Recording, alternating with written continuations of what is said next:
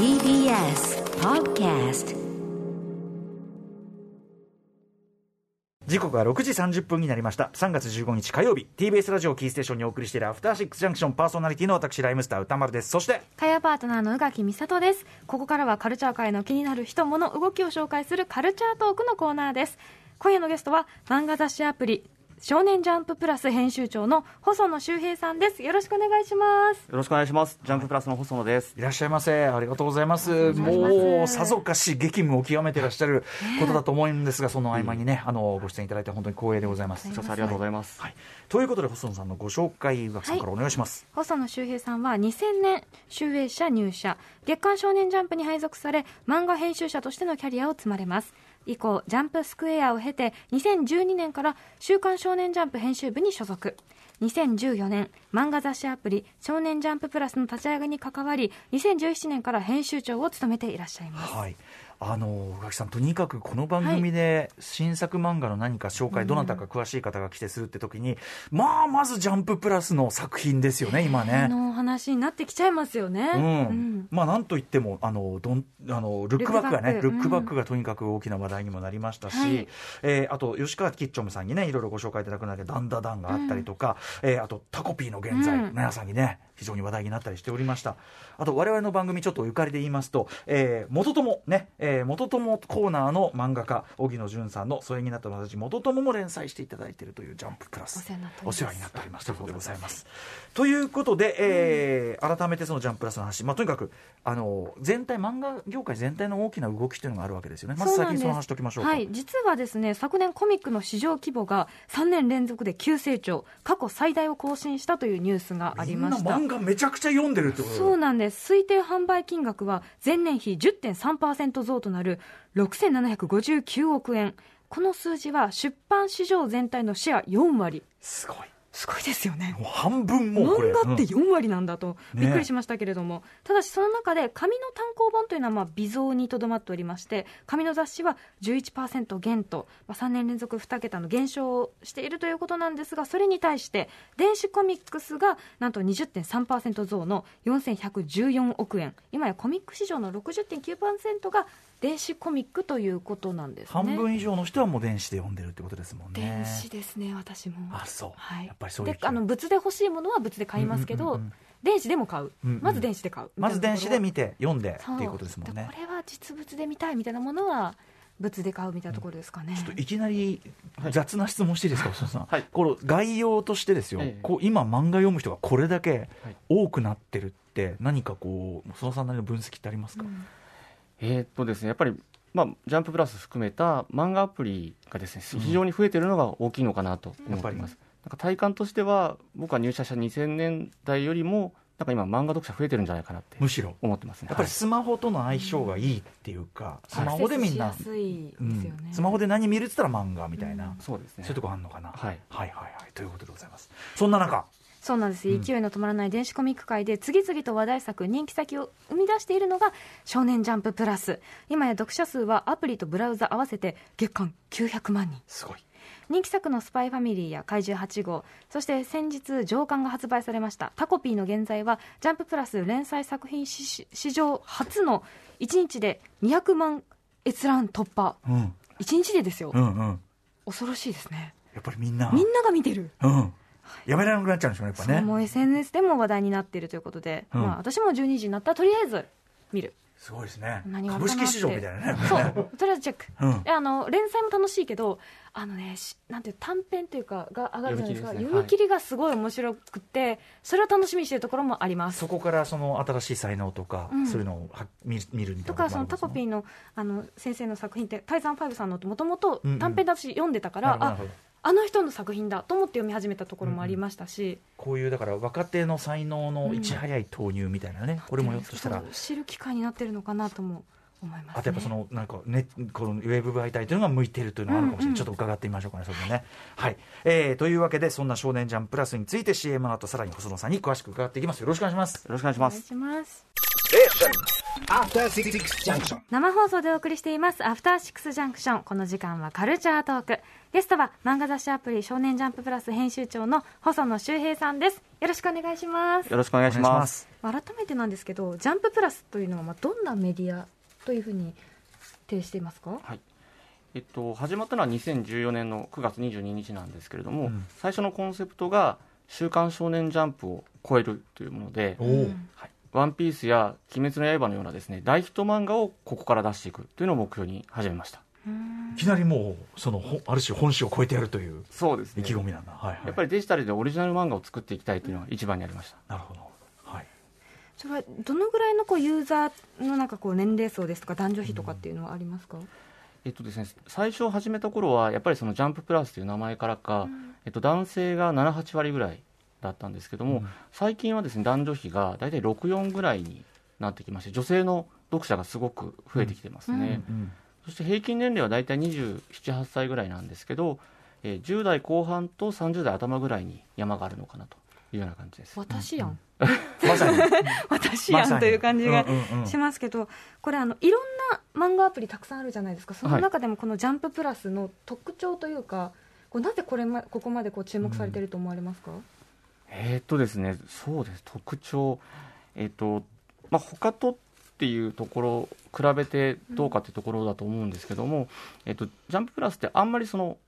収益というか売り上げとかを気にしてないところがあるんですね。そうですよね。ほぼただで読みますよね。そう、まあそういうことか、そういうことか、そうかそうか。端的に。なんかそれよりもやっぱ人気作品を出していきたいなと思ってるので、やっぱり読者を集めたいっていうのがありまして、うん、そこが結構他とは違ってるのかなと思うところではあります。それ収益大丈夫なんですか？そうですね。あの、まあ、もちろん収益ゼロでいいっていう意味じゃなくって、うん、まずやっぱり人気を集めて読者を集めて、うん、まあ、それが最終的に、まあ、収益につながって漫画家さんにもお戻しできればいいなと、うん、そう思っていて。割と長期スパンで見てるところですかね。そうですね。アプリってちょっとですね、あの短期的に儲けようと思うと簡単にできちゃうところがあるんですけども、そこにこう走らないようにっていうことを最初から思ってました。あ面白いそれはなぜそこを最初から決めていたんですか？やっぱりそのやるからにはここで「ジャンププラス」しか読めないような大ヒット作品を作りたいと思っていたので、うん、まあ、そこを一番大きい目標にしようというふうにしていました。うん。そのジャンププラスでしかできないものを作るとすれば多分編集の部分ってジャンプとは違う部分が出てくると思うんですけど、はい、それはどういうふうな特徴がありますか、えーと、ただそこのコンセプトって実はジャンプと同じ部分でもあって、うん、その「週刊少年ジャンプ」も本当にこう大ヒットを出そうっていうふうにみんな作っているんですけども、はい、そこは実は同じだったりするんですね、うん、ただ「週刊少年ジャンプ」ってまあ名前の通り、まあ、少年誌というかその男性読者に向けたっていうところが一応一番メインの読者層だと思って作ってるんですけど、うん、ジャンププラスはまあそそこにとどまらない形で、もっとこう広く読者をこう取っていこう。さらにそこに向けて、えっと、いろんなジャンルの作品を出していこうっていうのを考えてますね。なんかそれこそ女の子が主役だったりとか、はい、すごくそのなんていうかなセンシティブな話題を取り上げていたりとか、はい、そういった部分でもちろん面白いって私が思ったりとか、まあ、ネットでそれがまあきっかけでバズったりっていうこともあると思うんですけど、はい、そのなんていうんだろうなアプリ、まあ、ウェブ媒体だからこそのなんかこう気をつけてる部分とかあえてこれはジャンプだったら通らなかったかもしれないけどこっちならいけるみたいな部分ってあるんですか、うん、そうですね。あのウェブ媒体ならではっていうのはやっぱり一番はそのページ数の部分があるんですけど、うん、あのまあ、紙だと当然ページの限界があるんで、うん、載せられる作品数も限られてきますしあの作品単体のページ数も決まってくるんですけどジャンププラスだとそこを気にしなくていいっていうのがありますね、なので言ってしまうと面白いものが10本来たらもう全部載せちゃおうっていうようなこともできますしで1本が長くてもまあいいんじゃないみたいな。さっきので言うと「ルックバック」っていう作品が143ページあったので普通はなかなか読み切りとして載せることは難しかったりするんですけど、まあ、ジャンププラスだったら、まあ、面白いからもう載せてしまおうと。そういうことができるのが、まあ、ウェブ媒体の特徴かなと思ったりしますね。なるほど。そうですよね。長さがあある意味じゃあ毎回このページ数でみたいなあのものを先生たちには課してないってことですか？実は僕もですね、うん、あの僕考慮って言ってそのチェックしてるんですけど、はい、チェックの時まで何ページか分かんないんですよ、えー、あの台割りって言ってどの順番で乗るかっていうのはちゃんとあるんですけど、はい、何ページっていうところは空白で、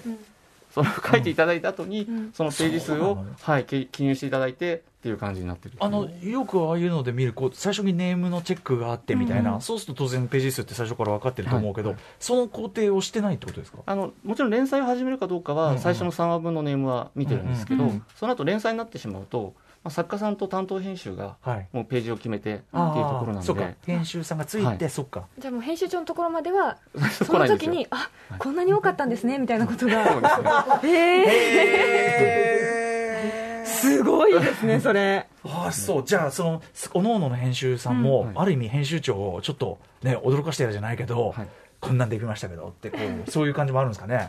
実はそこが楽しみでこうやってるところもあって、うんうんあの毎回大体ですねあの月に2回ぐらいその考慮というチェックの時間があるんですけどその1回2000ページ弱ぐらいチェックするんですね、ううんん。すごい量があるんで、えやっぱこう面白くないとやってられないって気持ちもあって、うん今回どんなこう面白いものが来るかなとかどう楽しませてくれるかなと思いながらこうチェックしてますね。えなるほど。でまたこの、まあ、やっぱりウェブ媒体っていうものって SNS とは切っても切り離せないものだと思うんですけど、はい。その部分で気をつけてる部分とか、うん。なんかこうありますか？そうですね。あのまあ、特にそこをみんなに支持してるってわけじゃないんですけど、こういうふうにこうバズらせるために作るような漫画っていうのは、まあ、避けた方がいいんだろうなっていうことはあー面白い。思ってます。あの話題になってくれることは多分いいと思うんですけど、うん。そこを狙っちゃうとなんかこう漫画の本質というか面白さが歪んじゃうんじゃないかなと思ってるんで、はいそこはやっぱりこうチェックして見に見て気になった時はあの編集者とあと作家さんと相談してるっていうところですね。あとあれですね。読んでたら時々あの感想どうでしたかみたいなのがポンって出てくるじゃないですか、あはい、はい。あれとかってやっぱなんかこう何かに利用してたりするんですか？いつも全部面白いって押してますけど ありがとう面ございます。白いんで。はい、そうですね。和松にランダムでアンケートを出してるんですけど、あれ僕ら面白かった率って言ってるんですけどあれを見ながらその面白かった率の上下でうん。今回の話は読者に刺さったかどうかっていうのを編集者こう気にして作家さんと打ち合わせに使ってますね。それでじゃあある意味読者の反応がすごく分かりやすくなった部分ってあるんですか？あそうですね。そこは一個ありますね。そうですねなんかこうもうちょっとこうもうちょっと精度が上がったっていうか、うん。作品全体というよりは作品の中のここが受けたとかはい、そこの分析もしやすくなったとか。そうですね。ただいいことばっかりじゃなくって、うん。得られる情報がものすごく多くなったんでどこをこう見ていくのがいいのかっていうのは、うん結構作品によっても違ったりとか、今編集部全体で試行錯誤してるところですね。あまだそこはメソッド確立まあメソッド確立なんかないもんね。だから作品もね。ね読者も変わっていくとなると。なんかこう、まあ、本誌も別に読んでた時期ありますけど、うんうん。本誌だとはがきを送ることは私したことがなくって正直、はい。はいでもポンって出てきてポチってするだけだったらう簡単だからポンってしてて。だから、あはい。でも今までそういうことは私が読者の中に入ってなかったってことかみたいな。今まで送ってなかったから、あーでもそれがこうやって反映されるのってなんかいいな。気持ちに。ちゃんととなん賛成権を。そうそうそう みたいな気持ち、まあ、私が今まで送ってなかっただけなんですけど、うんうんうんうん。あとそうすごく読み切りが多いなっていうのがあって、それす楽しみにしてる部分もあって今日ははい。どんな読み切りがあるんだろうとか、あとなんか卒業生のなんか漫画学校の、はいがいっぱい出たりとか、そういう部分っていうのも意識してそのなんて読み切りを増やしたりっていうところはあるんですか？そうですね。今の年間に300本以上更新してるのでなので1日1本弱ぐらい読み切りが左右になっていて。そうなのよ。あ面白いのよこれが。すいません。あのただ最初そんなに読み切りをここまで多くするつもりはなかったんですけど、ただ読み切りはやっぱり載せていこうっていうのがあって、まあ、いくつかあるんですけどやっぱり新人作家さんの育成に使いたいなと思ってるんですね、やうん。っぱ新人作家さんがこう連載じゃなくってこう読み切りで試す場があると、まあ、その成長できるというか、書きたいことが試せるっていうこともあるので、はい。そういうためにやっぱり読み切りはやっていますね、うんある程度ある程度うんなんだろうこうちょっと精度よりはこう勢いみたいなとか、こう中身がいいからみたいなところで出したりっていうことですか、あそうですね、あの結構その作家さんのステージによってうん。こう求めるところも違うかなと思っていて、うん。新人作家さんだったらまずこの子は今はこう書かせる方がいいんじゃないかみたいな判断に載せることもありますし、うん。なんか次の連載のテーマを決めてほしいからもっともうちょっとそこをこう絞った読み切りを載せてほしいなみたいな、うん。そういうことを考えながら読み切り載せてます。あとある意味読み切りって、その普段から継続的にその連載とかを読んでない人にとっては実は入り口になりやすいとか、要するにはいあの新規の人を入れやすい何かドドドアというのかな。そういう機能もあると思うんですがそこはいかがでしょう？か、あもちろんそこもありますね。やっぱりパッと開いた時にまあ、読み切りっていうか連載じゃないものだと、まあ、ここから入ってみようかなっていうのは絶対効果があるので、うん。そこは本当に機能の一つだと思ってます、なおかつ冒険もしやすい、そうですね。はい、うんうんでもここまでそのまあ人気の作品が出てくるようになったきっかけって本当何だと思いますか、うんうん。きっかけはなんでしょう、まあ、ややっぱりその、今言った読み切りの数であったりとか、うん。あの載せるページ数に制限がないっていうところもあるのかなと思っていて、あなので、まあ、チャレンジをたくさんできたのかなとは思ってますね。チャレンジした結果がその読者のニーズにもあったということでしょうか？そうですね。でその例えばあのさっきも出ていた「タコピーの現在」っていう作品も、タイザンファイブ先生は、まあ、あの新人作家さんなんで、はい。初めての連載なんですけどその初めての連載を試した結果今みたいな人気になってるのかなとうん。思ってたりはします、すごい。でも今までの読み切りを読んでるからなんとなくいやでも救いがあるはずだと思って 読んじゃう。読んじゃうとかもちろんイチャイチャが面白いんですけど、はいなんだろうその読み切りでファンになってあこの人始まったんだ読もうみたいな人もいるのかなと思うんですけどそういうふうにしてこうなんていうの段階を踏んでる部分もあるんですか？あそうですね。あので読者の方もそういう気持ちもあるみたいで、うん。こうお互い的にうん。こう全部読み切り読んでやるぞみたいな読者さんもいるみたいで、うんそうするとこの読み切りから自分たちが育てたみたいな。確かに、うん、そう。ファイヤーパンチから知ってましたから 顔をしたいみたいな。ところがありますなるほど面倒くさいオタクみたいなこと言っちゃって。いやいやでも、まあ、その気持ちはねはい。わかりますすごく、うん。ちなみに編集部の方ってどどういったなんていうの年齢層の方とかはい。その性別であるとかってなってるんですか？今ですね、えっと、社員が11人いて、でうん。関連スタッフ運営スタッフとかも含めるとざっくり20人弱ぐらいでやってます、意外と少ないなと思いました。あでもこれはポイントがあって実はあの、うん。今言ってるのはジャンププラスの1000人っていうことなんですけど、実はその集英社全体から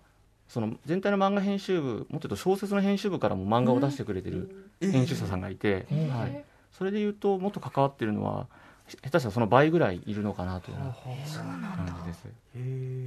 なんでそんな他のところからもうんうこうんいろいろ集まってきてるんですか、えっと、最初は実はですね、うん。あの人手が足りなかったという部分もあって こういろんなところにお願いしてちょっと出してくれないみたいなそういうのもあったんですけど、はい。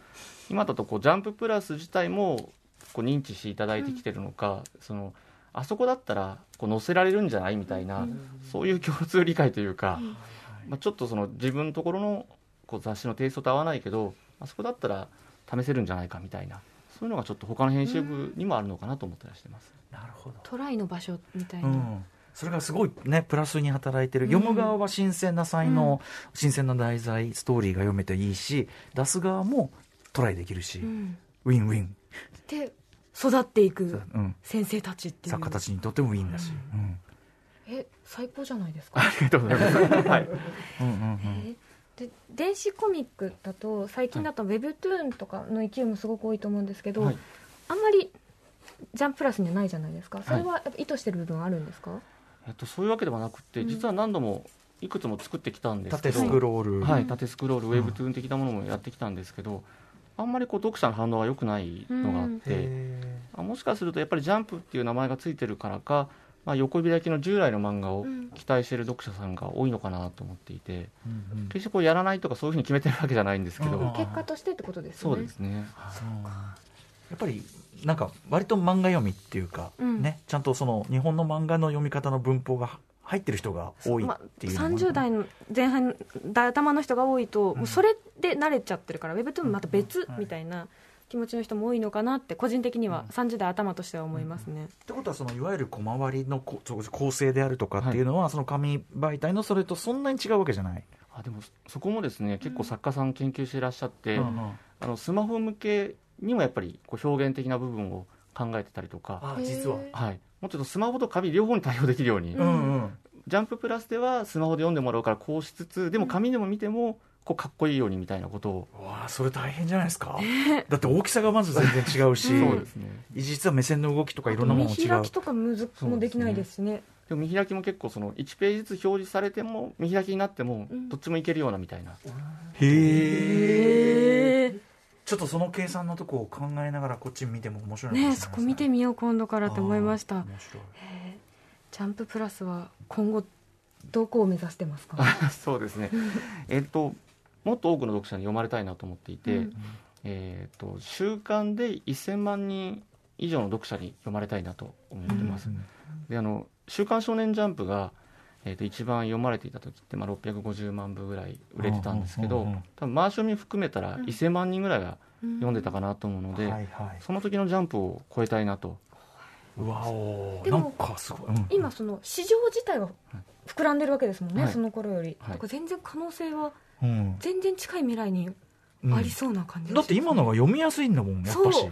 ねという問題ですよね。本屋さんにはなかなかこうちょっと家から出られなかったりっていうのがあったとしても、携帯もポチッとしたらすごいですからね、でも同時に見る側の目も超えてるし、うん。なんていうかな表現に対する見方も、うん。まあ、厳しくもなってるわけだから。ですね、はい。でもなんかそこをなんていうかなだからこそそういう圧力っていうかなあがあるからこそなんか出てくる読んだことない漫画とか、読んだことない感じのストーリーであるとかっていうのはやっぱジャンププラスあるんだなっていうのがね思いました。やっぱ自由な場であるっていうのはすごい大きいんですねやっぱね、あとただうん、もこれはちろん絶対大きいと思う。そりゃそうだ。うん。うん。あの入り口にすごくなりやすいというか、まあ、で結局その後買うんですけどね、うんあのありがとういやだございます。からもう買います。全く目論見通り。私は買うんですが、でも入り口がやっぱり入りやすいってすごく大きいと思うんですけど、はい、だから多分た無料にしてらっしゃるんですよね1回目は。そうですね、アプリだと初回ダウンロードが無料になってるんですけど、やっぱりそれはまさにおっしゃったようには入りやすくするためとあと最新話に追いついてほしいんですね、うんうんうん。で最新話を更新されるたびにこう一緒に盛り上がってこう追ってほしいなと思っていて、うんうん熱い読者たちに集まってほしいと思ってそういう形にしてます。はい。実際だって今もう日付が変わった瞬間にタコピーって、うんうん。ね、検索ワードで上がったりとか、うんうんうんうん。スパイファミリーもそうだし怪獣8号もそうだしうんうん。っていうのは実際にそれそうやってすぐ追いつけるっていうのが大きいのかなと思いました。実際僕もその週刊誌を買って読むみたいな習慣もう長年ないですけど、うん。やっぱりここで話題になる作品の多くがジャンププラスで,、うん。でこれだけ読みやすいとまあアクセスするし で読んだら面白いしで、うん。だしその僕が思ってた面白さよりちょっとまた違うなんていうかなあ少年ジャンプってイメージとは違ううん何かだったから、あそれもすごくうん、すすごくだから僕とかえなんていうかなある意味距離があった側として入りやすさってすごく実感できませんそれはね。まんまとやらまんまと。なんでしょうね。少年ジャンプなんですけどジャンプっぽくなさもあるというか、はい。ゆえに読みやすかったりもするんですけどそういう部分って意識したりしてますか？そこまで意識はしてないんですよね。ただなんかこう枠に縛らないでいようっていうのはやっぱり思っていて結構その連載会議も実はそのスタッフ全員参加なんですけど、こう誰かが押せば一人でも押せば始めようみたいな感じでやってるんでそういう意味で言うと、まあ、幅が広がるのかなっていう気はしてますね。ある意味試す試すのも引くのもねリスク低めにできるっていうやっぱそのウェブ媒体ならではのはい、強みはありますもんね。そうですね。はい。ということで。うわ時間。あっという間。すいません。いっぱい聞いちゃってありがとういございます。やいやもちろん。ありがとうございます。何かあのお知らせなどありますか？はい。えっとまあ、先ほども言ったんですけども「ジャンププラス」は初回ダウンロードが1回目は無料なのでぜひそれで今日ちょっとご興味持たれた人はぜひ「ジャンププラス」を見てもらえればと思います。台風の目ですよ本当に今。全部面白いんだから、うんはい、ということでございました。ということで、今夜のゲストは少年ジャンププラス編集長の細野修平さんにお話を伺いました。細野さん、ありがとうございました。ありがとうございました